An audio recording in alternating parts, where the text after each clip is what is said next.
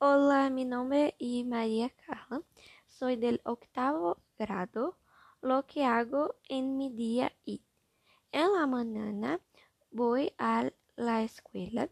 Ahora en cuarentena voy a, a clase en línea. Luego almuerzo y me meto con TikTok, Instagram y Twitter. A veces caminar en el patio de mi casa y jugar con mi perro y mi cacatúa. Hablo con mis amigos como hago a tarde. Luego voy a, a cenar con mi familia. Veo una serie y a veces me quedo viendo la serie todo el día también.